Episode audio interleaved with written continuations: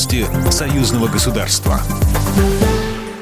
Здравствуйте, студия Екатерина Шевцова. Президент Беларуси Александр Лукашенко подтвердил принятие контртеррористических мер в связи с обострением по периметру границ, передает Белта. Согласно документам, которые у нас на этот случай предусмотрены в Союзе Беларуси и России.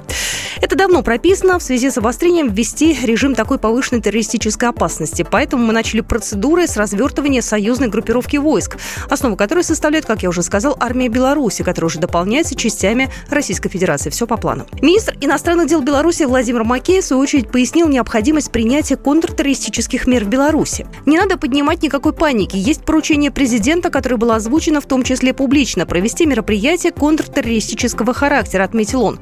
Именно об этом и идет речь. Именно об этом на неделе неоднократно говорил и председатель КГБ, и другие наши должностные лица. Совместное заседание комиссии парламентского собрания по бюджету, налогам и финансовому рынку и комиссии по экономической пром- политике, промышленности и торговле прошло в Витебске. В основной программе вопросы подготовки бюджета союзного государства на 2023 год, разработки новых союзных программ и проектов. Председатель комиссии парламентского собрания по бюджету, налогам и финансовому рынку обратил внимание на забюрократизированный процесс согласования и принятия программ союзного государства. Они годами проходят согласование через разные министерства и ведомства правительства. Сергей Митин, председатель комиссии парламентского собрания по экономической политике, промышленности и торговле, рассказал о положительном опыте проведения совместных заседаний двух комиссий.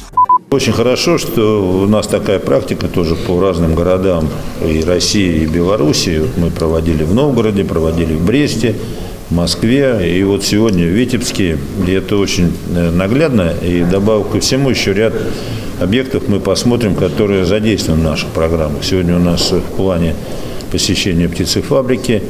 Одна из наиболее успешных э, совместных программ союзного государства – это производство комбикормов.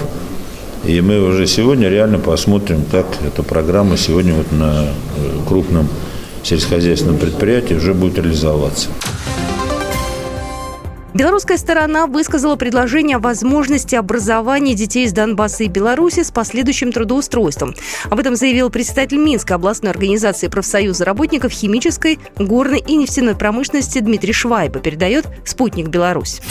Программа произведена по заказу телерадиовещательной организации Союзного государства. По вопросу размещения рекламы на телеканале «Белрос» звоните по телефону в России 495 637 6522. В Беларуси плюс 375 44 759 37 76.